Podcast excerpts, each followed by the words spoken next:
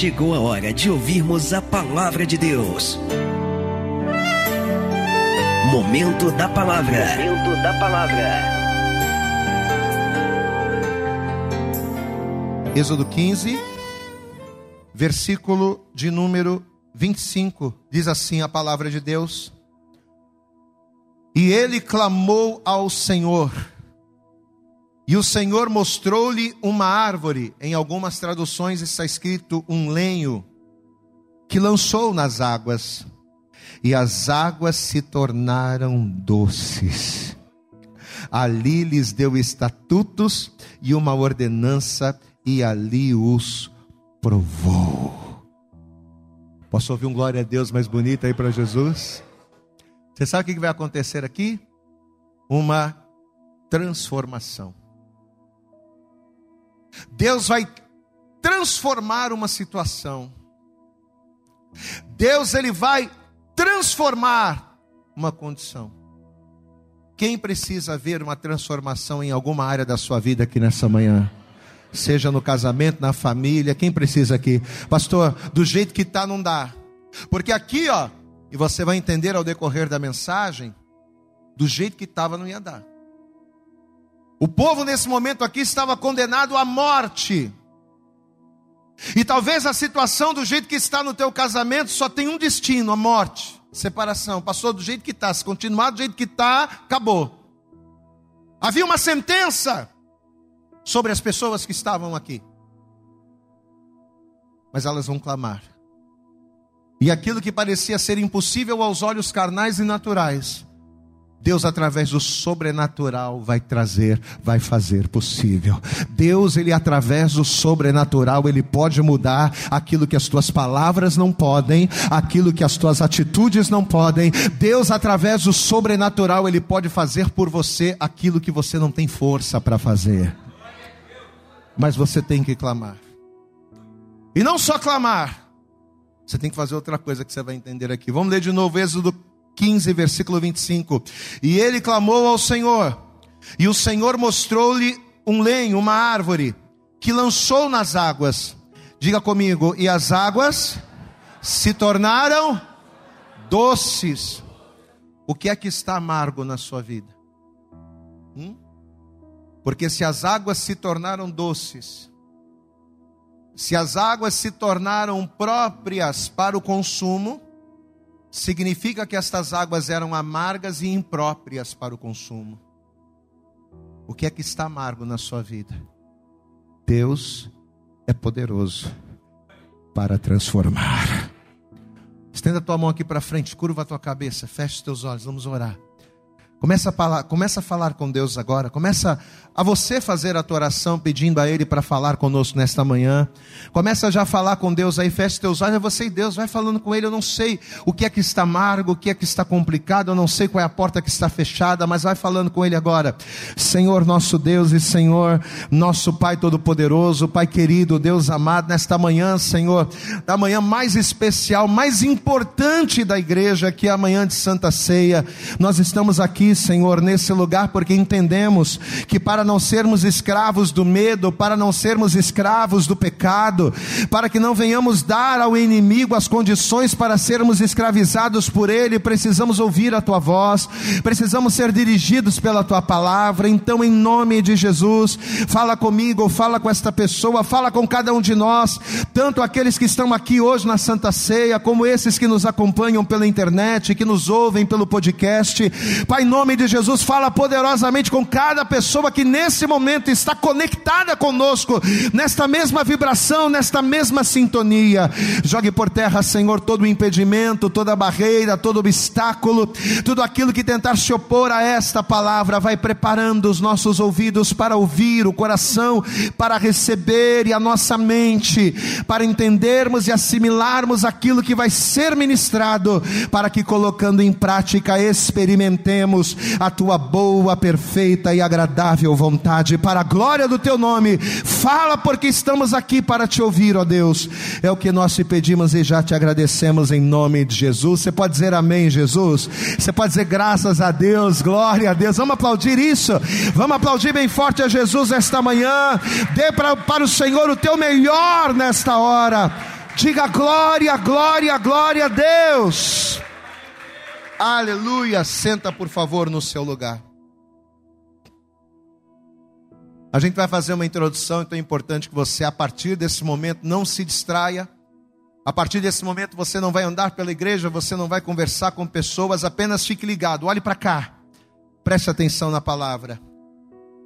A Bíblia nos relata que, pelo fato de José ter se tornado governador no Egito, a casa de Jacó ela foi tremendamente abençoada num dos momentos mais delicados, num dos momentos mais difíceis da sua história, porque conta-nos a Bíblia que num certo dia, uma certa feita, Faraó ele vai ter um sonho e nesse sonho Faraó ele vai estar em, ele vai estar de pé, em pé na praia do Nilo, e de repente ele vai olhar ao longe e ele vai avistar nesse sonho sete vacas gordas, sete vacas robustas, muito bem tratadas. Só que logo depois dele ter essa primeira visão dessas sete vacas gordas, ele vai enxergar no mesmo sonho outras sete vacas, porém muito magras, diferentes das primeiras. Essas outras sete vacas eram vacas magras, eram vacas raquíticas. E diz a palavra que depois desse sonho com as vacas, ele vai ter um sonho muito próximo, muito parecido com ele, no mesmo sonho. Só que ao invés de ele enxergar vacas, ele vai enxergar espigas. Ele vai ver sete espigas graúdas, ele vai ver sete espigas muito cheias, e de repente, dentro do mesmo sonho, essas espigas, elas vão ser consumidas. As vacas magras e raquíticas, elas vão devorar as vacas gordas e robustas. E as espigas é, é, magras, queimadas do sol, elas vão devorar as espigas graúdas. Faraó ele vai acordar daquele sonho e ele vai ficar perplexo com aquilo. Depois de sonhar essas coisas, Faraó, ele vai querer a interpretação e ele vai fazer com que a notícia corresse por todo o Egito. Para que os magos, para que os astrólogos, para que as pessoas pudessem trazer a ele a revelação daquilo que este sonho queria trazer. O que significa sete vacas magras devorarem sete vacas gordas? O que significa sete espigas queimadas e miúdas devorarem sete espigas graúdas. E conta-nos a Bíblia que, tendo o discernimento dado por Deus, José, que nesse instante, nesse momento já havia interpretado vários sonhos, mas que momentaneamente estava preso, José vai ser chamado à presença de Faraó e ele vai começar a interpretar aquele sonho e ele vai começar a dizer o seguinte: que tanto as sete vacas gordas quanto as sete espigas boas, graúdas, representariam sete anos de muita fartura que a terra do Egito iria ter. Ele vai dizer: Olha, rei, estão por vir sete anos de muita fartura, estão para vir sete anos de muita abundância, sete anos em que a terra vai produzir em abundância, sete anos em que o povo não vai ter falta de nada. Porém, essas vacas magras, que o Senhor viu logo depois. E as espigas miúdas vão representar também outros sete anos, porém, sete anos de muita escassez, sete anos de muita fome, sete anos em que as pessoas elas vão padecer muito, serão anos amargos, diga a glória a Deus. Então veja que José, ele já estava predizendo através do sonho de Faraó aquilo que estava por vir. Então, depois de ouvir essas palavras ditas por José, e tendo sido movido pela interpretação que Deus lhe deu, Faraó ele resolve não apenas colocar José à frente de todas as coisas, como também José, por sua vez, sendo ele o administrador, ele vai ter a seguinte ideia: nós vamos juntar toda a comida dos sete anos de fartura que a terra terá. Nós não vamos desperdiçar, nós não vamos gastar, não. Nós vamos economizar.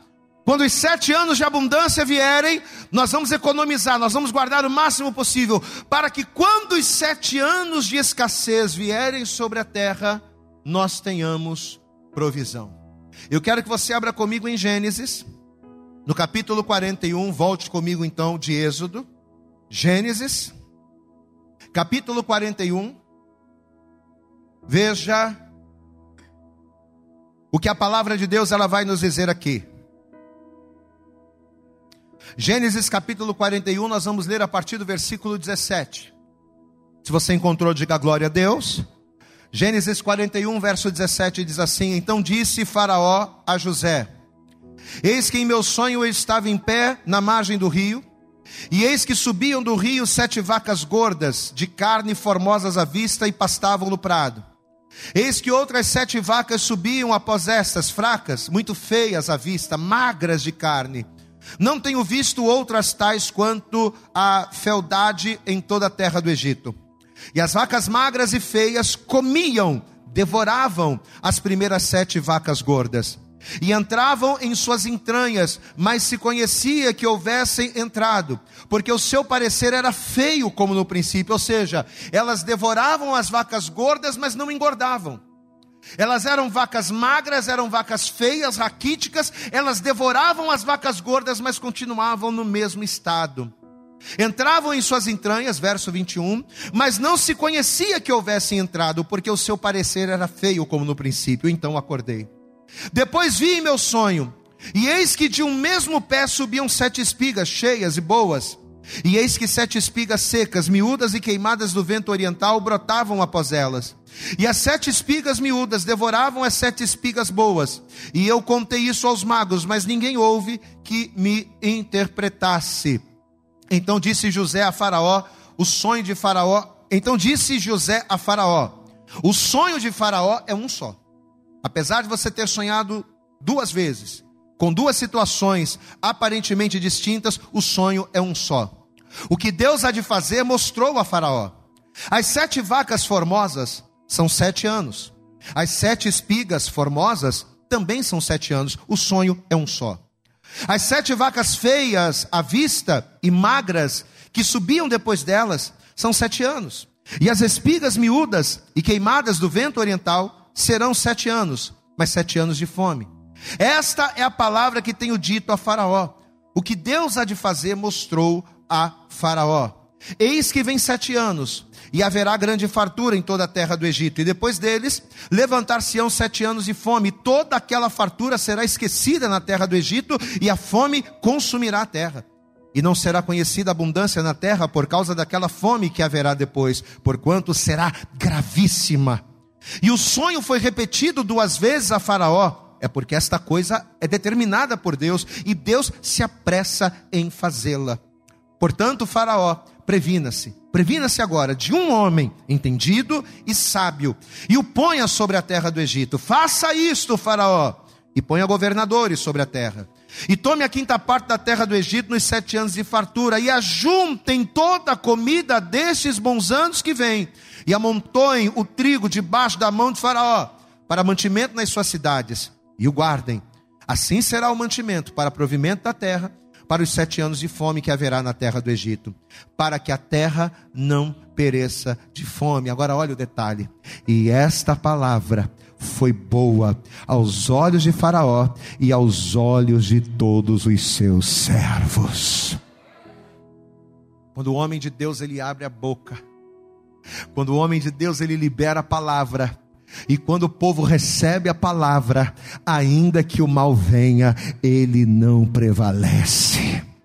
Glória a Deus. Eles vão receber a palavra. E ao receberem, olha o que vai acontecer. Depois disso, versículo 39. Vamos ler o versículo 38. E disse Faraó a seus servos, estamos em Gênesis 41, verso 38. E disse Faraó a seus servos: Acharíamos um homem como este? em quem haja o Espírito de Deus? Depois disse Faraó a José: Pois que Deus te fez saber tudo isto, ninguém há tão entendido e sábio como tu. Tu estarás sobre a minha casa, e por tua boca se governará todo o meu povo, somente no trono eu serei maior do que tu. Olhe para cá. Então o que, que a gente entende com isso? Que o José, que até então estava preso, por causa de por causa da mulher de Potifar que havia feito, né, havia levantado um falso contra ele. José, que até então estava completamente desacreditado, de presidiário ele vai se tornar governador do Egito. Glória a Deus. Eu profetizo sobre a tua vida de que Deus vai te levantar, Deus vai te honrar. Mas Deus ele vai te levantar, ele vai te honrar com um propósito. Você pode dizer glória a Deus? Amado, entenda uma coisa, a questão não é você ser grande. A questão não é você querer ser grande, a questão é você quer ser grande para quê? Às vezes eu vejo pessoas que pedem, poxa, Senhor, a minha vida é tão difícil, eu queria tanto crescer, eu queria tanto prosperar, eu queria tanto ser alguém é, é, com mais influência, eu queria tanto despontar, mas você quer despontar para quê? Para servir a sua própria ganância, os seus próprios interesses, ou para que o nome do Senhor seja glorificado nos propósitos dele? Glória a Deus, amados. Porque Deus ele tem um propósito com cada coisa. Deus vai levantar José, Deus vai honrar José, mas Deus vai levantar José porque ele sabia que através de José a casa de Jacó não, não padeceria fome, a casa de Jacó não passaria pela morte e o nome do Senhor iria ser glorificado lá na frente. Amém? Então, antes de você pedir para que Deus te prospere, antes de nós pedirmos para que Deus venha nos exaltar, nós temos que nos perguntar: vem cá, quando Deus me exaltar, qual vai ser o propósito disso? O que que eu vou fazer com aquilo que Deus vai me dar? O que que eu vou fazer no lugar em que Deus vai me colocar? Porque José, ele vai ser o responsável por livrar a casa de Jacó da fome. Glória a Deus, amado. Por ele se tornar governador, por ele se tornar uma pessoa grande no Egito, e por ele trazer para o Egito a sua família, a casa de Jacó vai ser salva da fome. Guarde isso, diga comigo: a casa de Jacó foi abençoada, foi livre do mal, porque Deus, usando José, a livrou da fome. Glória a Deus. Diga assim comigo: José livrou a casa de Jacó da fome. Amém? Glória a Deus. O tempo passou, os anos se passaram. Com o passar dos anos, toda aquela geração de José que vivia com ele no Egito também passou. E por causa disso, e principalmente pelo crescimento dos filhos de Israel na terra do Egito. Porque junto com José, muitos de Israel começaram a estar ali, e o povo foi multiplicando, o povo foi crescendo. Então, por causa do crescimento do povo de Israel na terra do Egito, e pelo fato de toda aquela geração que viu a glória de Deus ter morrido, conta-nos a história que Israel, de convidado, passou a ser escravo. E durante 400 anos, apesar da casa de Jacó ter sido salva da fome por José, o povo de Israel agora estava cativo. O povo de Israel agora, o povo que servia ao Deus vivo e todo-poderoso, estava preso. Só que o povo vai clamar. Ai, ninguém glorificou. Eu vou dizer de novo: só que o povo vai clamar. Eles estavam presos, mas eles vão clamar. Os pés poderiam estar presos, as mãos poderiam estar presas, mas a boca estava livre para glorificar ao Senhor. A boca estava livre para clamar ao Deus vivo e todo-poderoso. Aleluias. E conta-nos a Bíblia que pelo fato do povo clamar a Deus e o clamor do povo ter chegado até Deus, Deus ouvindo o clamor e as orações, assim como levantou José para livrar a casa de Jacó da fome, Deus vai levantar Moisés, mas dessa vez não para livrar o povo da fome, mas para livrar o povo da prisão.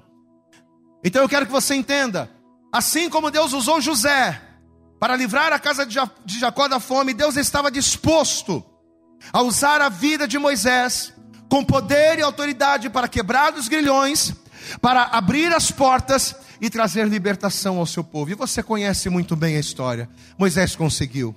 Apesar de Faraó ter permitido a saída, apesar de Faraó ter permitido que o povo fosse embora depois das pragas, ele vai se arrepender, ele vai atrás do povo, o povo vai ser oprimido, e de repente eles vão se ver numa situação angustiante, porque na frente estava o mar, atrás estavam os soldados de Faraó, e Moisés ele vai ficar sem saber, e quando ele fala com Deus, o Senhor diz: Porque clamas a mim, toca nessas águas, o que, que você tem na mão? Ah, Senhor, eu não tenho uma R15, eu não tenho uma espada, eu não tenho uma lança, eu não tenho um arco e flecha, eu só tenho um cajado, então usa o que você tem na mão, porque é os usando aquilo que você tem na mão, que eu vou manifestar o meu sobrenatural na tua vida. Toca nessas águas, porque você vai ver o mar abrir. E quando Moisés tocou nas águas, o mar dividiu para um lado, o mar dividiu para o outro, o povo passou em seco, e o nome do Senhor foi glorificado. É aquilo que você tem, que Deus ele vai fazer um milagre. Diga glória a Deus. Deus vai usar aquilo que você tem. Deus vai usar quem você é. Deus ele vai usar aquilo que você tem nas mãos. O que é que você tem nas suas mãos?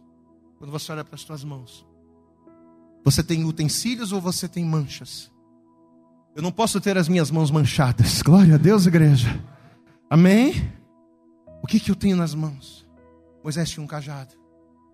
Assim como os, os discípulos, eles só tinham cinco pães e dois peixes. Mas o que é cinco pães e dois peixes para uma multidão de mais de cinco mil pessoas?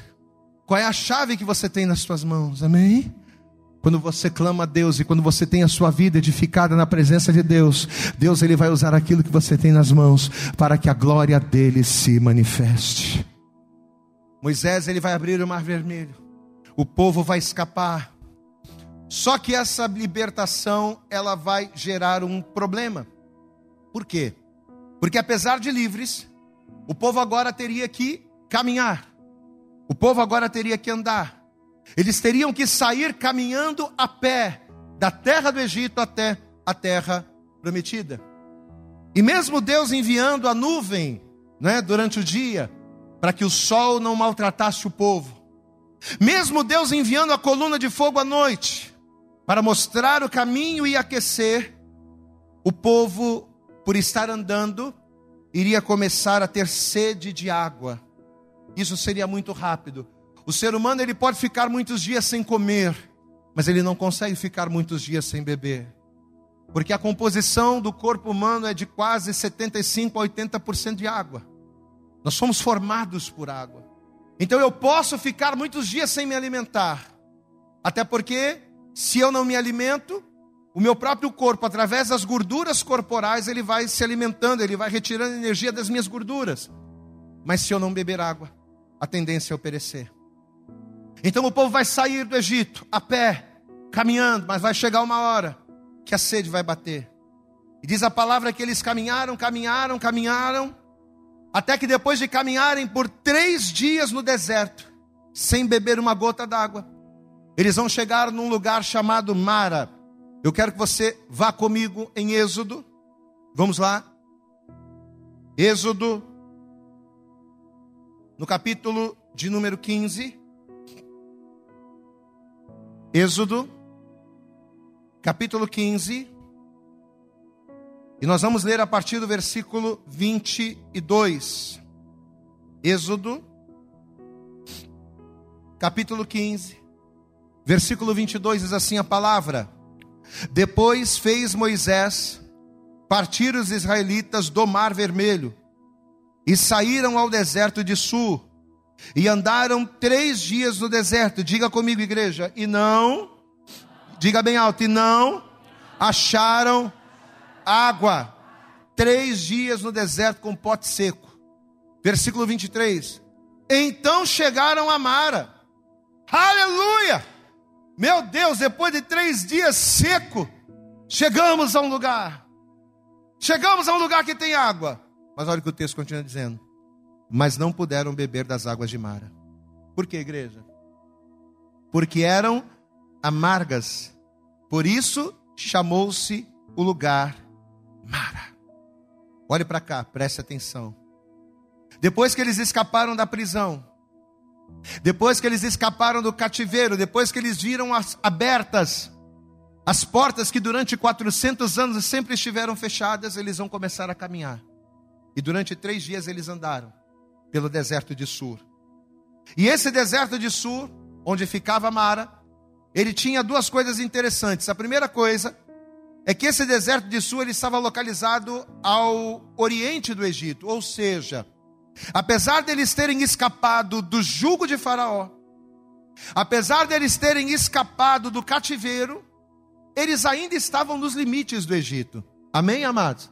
Eles escaparam da opressão, mas eles ainda estavam lá no Egito, ainda estavam nos limites. Primeira coisa interessante desse deserto. E segundo, o nome Sur significa barreira. Diga comigo, Sur significa barreira. O nome Sur significa muro. Então eles estavam andando pelo deserto de Sur, que quer dizer muro, barreira. E andando por esse deserto, eles chegaram a um lugar chamado Mara. E o nome Mara quer dizer amargo. Diga comigo, Mara significa amargo. Então vamos fazer uma síntese. Eles ficaram andando pelo deserto, sem beber água, até que finalmente eles encontram essa água. Só que quando eles vão beber dessa água, eles percebem que a água não era boa para beber, ou seja, havia um muro, havia uma barreira, havia um impedimento, porque o nome sur significa muro, significa barreira. Eles havia um impedimento ali. Havia uma situação que não permitia que eles bebessem aquelas águas. E qual era a situação? Qual era o impedimento? As águas eram amargas. Só que, como a gente falou agora há pouco, o povo estava sedento. Três dias sem beber água. Três dias em seco.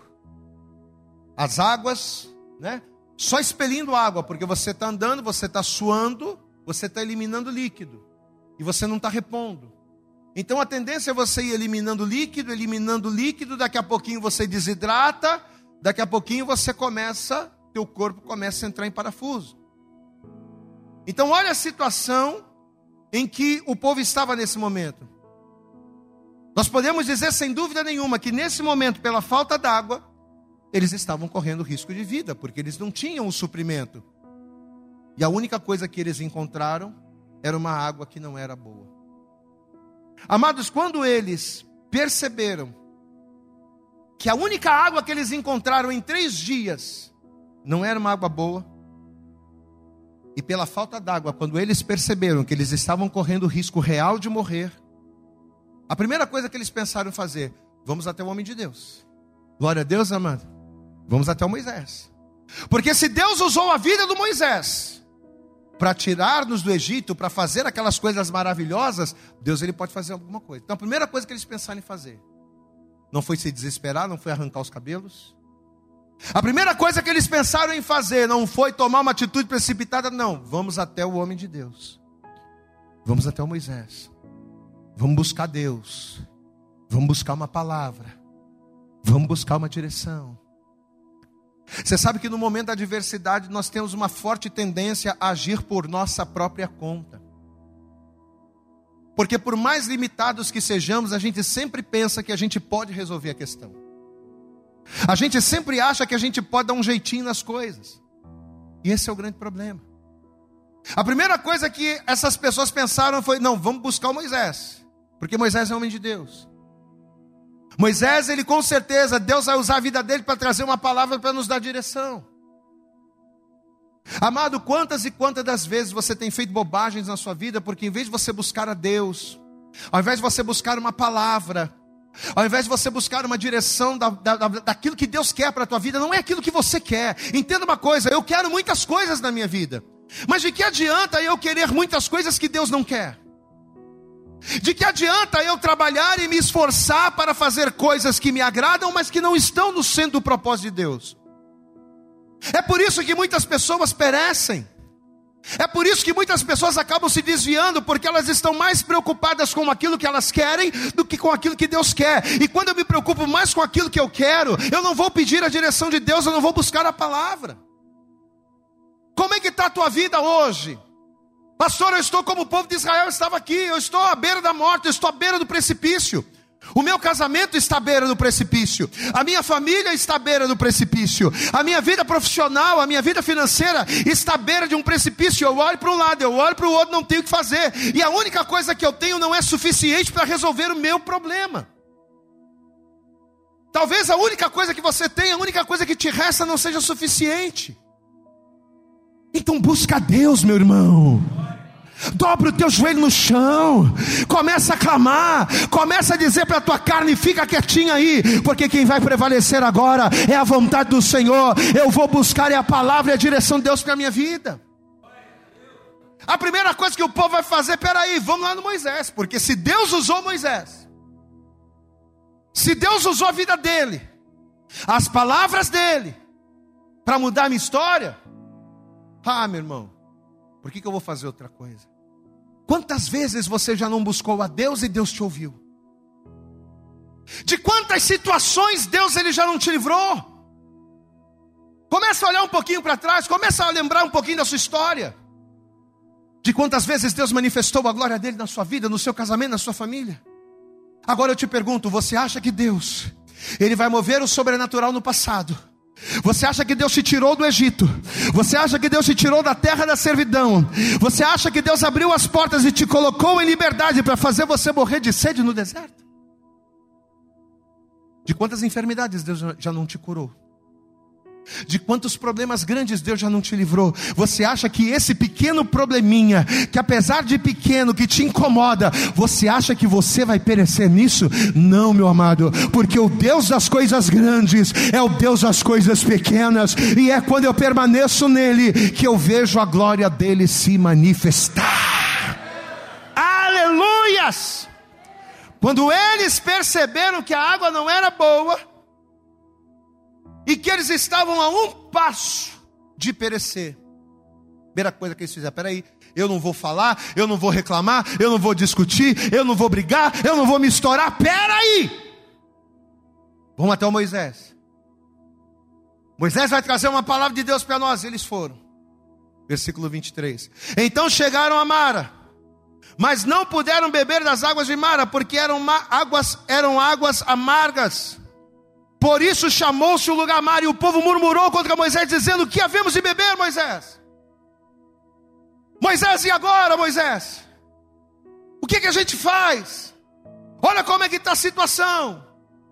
A gente não vai fazer nada, mas e agora? Nos dá uma direção. Aí o Moisés, sendo homem de Deus, ele vai fazer o quê? Hã? Ele vai se desesperar? Não. Ele vai clamar ao Senhor. Glória a Deus. Eu posso ouvir você glorificando a Deus? Amado, clamar a Deus tem tanta eficácia quanto o bisturi de um médico. Posso ouvir um glória a Deus? Clamar a Deus tem tanta eficácia quanto a caneta de um advogado ou de um juiz. Clamar a Deus tem tanta eficácia quanto qualquer dinheiro que você pode gastar para resolver qualquer tipo de problema. Ou melhor, clamar a Deus tem mais eficácia ainda. Sabe por quê? Porque Deus ele não faz aquilo que nós queremos ou aquilo que nós precisamos. Não. Quando nós clamamos e o Senhor nos ouve, ele faz infinitamente mais do que aquilo que pedimos, do que aquilo que nós pensamos. Aleluias! Deus ele é além. Glória a Deus. Deus ele vai além. O povo agora estava esperando uma definição de Moisés. Moisés não vai pensar duas vezes, peraí, eu não sei o que fazer. Eu não sei o que fazer nessa situação, eu vou clamar ao Senhor. Amém, amados? Quantas vezes você tem dobrado teu joelho para clamar a Deus? Hã? Você fala o teu problema com teu amigo, você conta o teu problema para teu parente, você conta a tua vida toda para todo mundo. Todo mundo sabe da sua vida, mas e Deus? E o cara que pode resolver, que pode mudar, que pode transformar? Você tem contado, você tem chorado aos pés dele?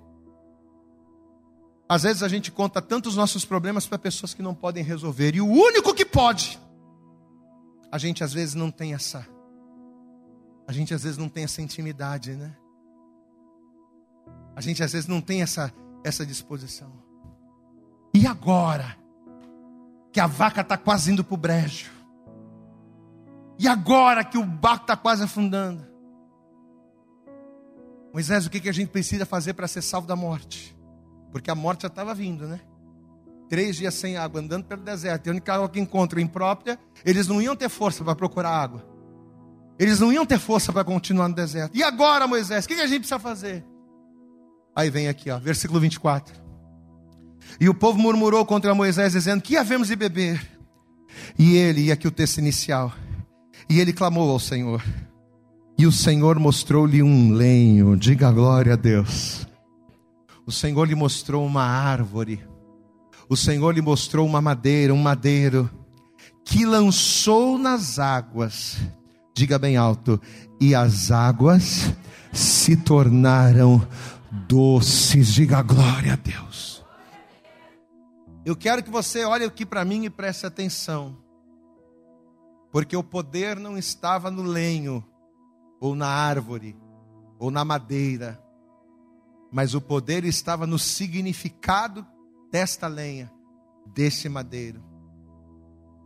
O Evangelho nos conta que quando Lucas relatando os últimos momentos de vida do Senhor Jesus, os últimos momentos de vida dele. Quando Jesus ele estava indo para o caminho da sua crucificação, para o lugar da crucificação. Ao relatar acerca desse fato, Lucas ele vai trazer uma informação muito importante que eu quero que você veja comigo. Ela está, deixa marcada aí Êxodo 15, mas lá comigo no Evangelho de Lucas, no capítulo 23. Lucas, Evangelho de Lucas, capítulo 23.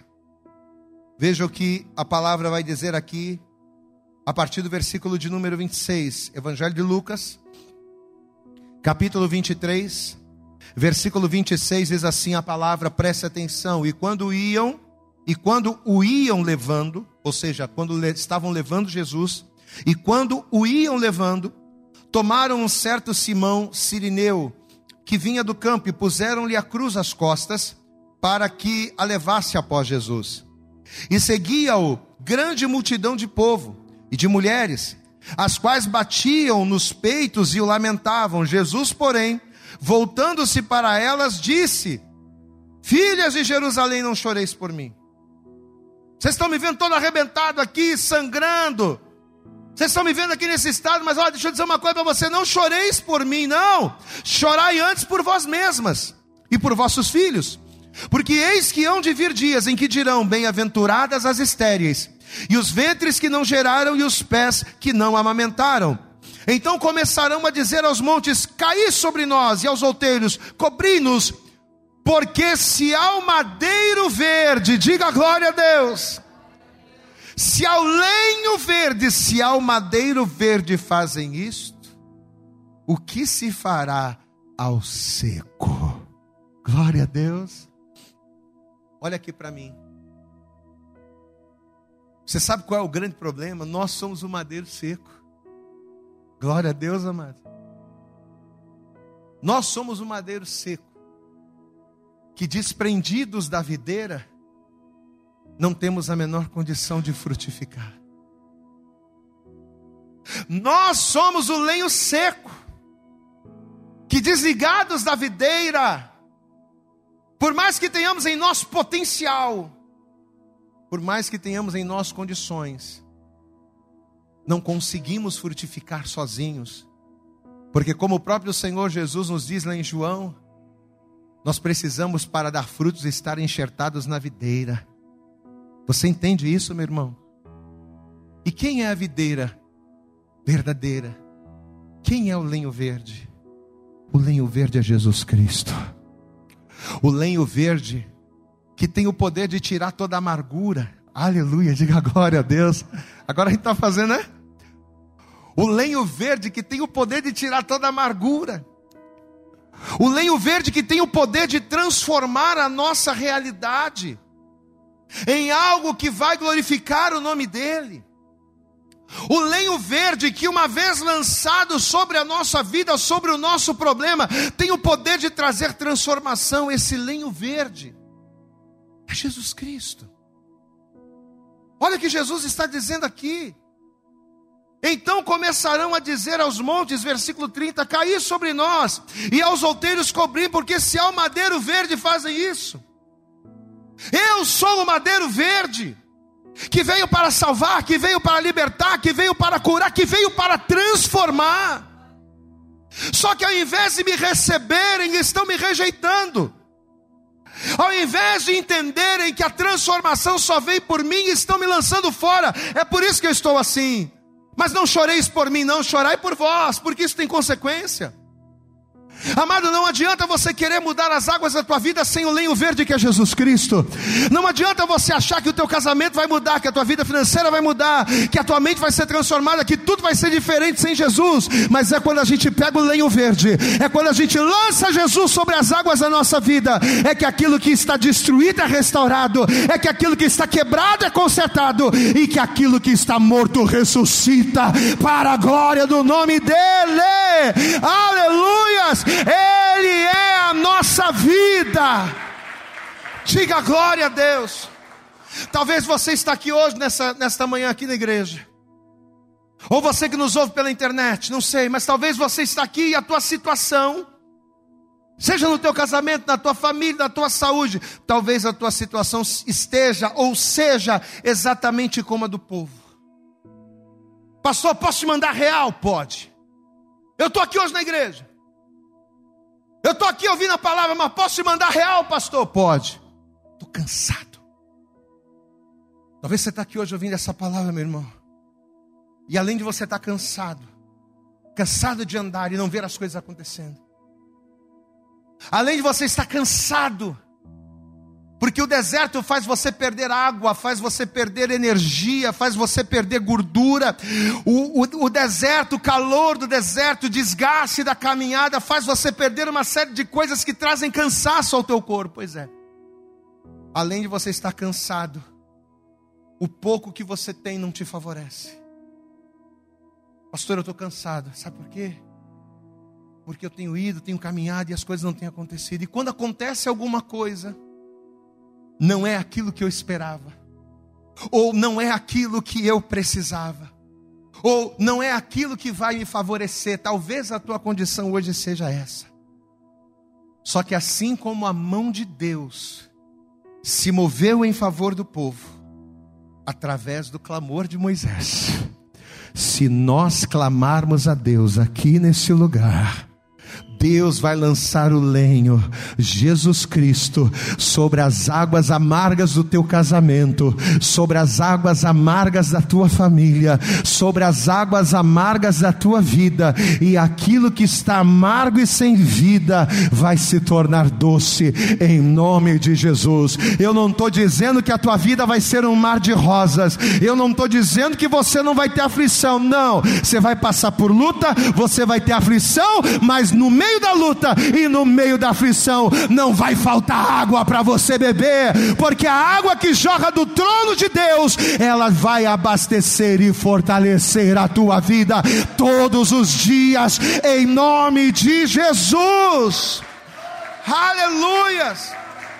Somente o madeiro verde, somente o madeiro verde, o lenho, a árvore que é Jesus, pode mudar o teu estado e transformar a tua condição. Diga comigo, diga comigo somente Jesus Cristo pode mudar o meu estado e transformar a minha condição. Mais ninguém, mais ninguém. Somente o madeiro verde que é Jesus pode fazer isso. Mas para que ele faça, o que, que eu tenho que fazer? Eu tenho que querer, eu tenho que me enquadrar, eu tenho que me encaixar na vontade dEle, eu tenho que clamar. Jesus ele pode remover a pedra que hoje te impede de viver a novidade de vida. Jesus ele pode hoje mudar as amarguras em alegrias, transformar, não é? O Espírito do Senhor, diz a palavra lá em Isaías, está sobre mim. E Ele me ungiu para pregar boas novas aos mansos. Ele me ungiu para dar liberdade aos cativos, abertura de prisão aos presos, né? A trazer o óleo da alegria. Diga glória a Deus. Deus ele é poderoso para mudar, transformar o teu choro em alegria. E quando Isaías ele fala essa palavra, na verdade ele está se referindo ao Messias que haveria de vir, que é Jesus Cristo, que é o nosso madeiro. Então, se tem alguém que pode transformar o teu choro em riso, se tem alguém que pode transformar o teu pranto em canto, esse alguém é Jesus. Mas o que você tem que fazer? Você tem que buscar, você tem que clamar, você tem que dizer: Senhor, eu coloco a minha vida, meu casamento, minha família, minha casa, tudo que eu tenho nas tuas mãos. Lança o madeiro sobre as minhas águas amargas. Eu confio em ti, eu creio na sua palavra. Quantos estão dispostos a isso aqui? Diga glória a Deus. E quando a gente faz isso, sabe o que acontece? Acontece o que está em João 4. Abre lá para a gente finalizar. Evangelho segundo escreveu João. E essa aqui é a promessa. Amém? João 4. Evangelho de João, capítulo 4. Se você encontrou, diga glória a Deus. Versículo de número 13 diz assim: Jesus respondeu e disse-lhe: Qualquer que beber desta água, o que, que vai acontecer, igreja? Tornará a ter sede. Jesus estava falando de uma água natural. Jesus estava falando da água do poço de Jacó, que aquela mulher samaritana estava ali e havia um diálogo entre eles. Jesus está dizendo, mulher, qualquer que beber dessa água aqui, dessa água que você pode tocar, que você pode molhar as suas mãos, vai tornar a ter sede. Mas olha o que ele disse: Mas aquele que beber da água que eu lhe der, a água que vem do trono, ah, esse nunca terá sede, porque a água que eu lhe der se fará nele uma fonte de águas que salte para a vida eterna. Sabe o que, que isso significa? Que quando os desertos da sua vida vier, quando você começar a suar, quando você começar a transpirar, quando você começar a cansar e você pensar que vai morrer no deserto, você não vai morrer, sabe? Sabe por quê? Porque dentro de você as fontes de águas do Senhor elas fluirão, e mesmo passando pelo deserto, mesmo passando pelo vale, você não vai parar, porque as águas do Senhor elas vão jorrar de você para a vida eterna. Aleluia! Pode aplaudir bem forte ao Senhor, meu irmão. Quando a gente entrega a nossa vida para Deus, a gente caminha com Ele e Ele cuida de nós. Aleluias! Qual é a proposta de Deus nessa manhã? Eu quero cuidar de você. Eu quero proporcionar a você aquilo que você precisa. Eu quero transformar a tua condição, mudar a tua história, transformar a tua condição. Eu quero ser o lenho transformador da tua história. Mas para isso você tem que se achegar. Para isso você tem que clamar. Para isso você tem que querer. Vamos nos colocar de pé. E assim que você se colocar de pé, vamos dar para Jesus. Vamos dar para Jesus nessa manhã. Mas dê para Ele a nossa melhor, dê para Ele a sua melhor salva de palmas. Vamos aplaudir bem forte a Ele nesta hora. Eu acredito que essa mensagem falou poderosamente com você. Mas se você acredita que ela pode ajudar também uma outra pessoa que você gosta, ama ou admira, mande para ela. Compartilhe o link ou convide essa pessoa para seguir o nosso podcast. E creia que fazendo isso, ainda que não seja você a ministrar, além de nos ajudar, você estará cumprindo o ID de Deus. Deus abençoe você e até o nosso próximo conteúdo.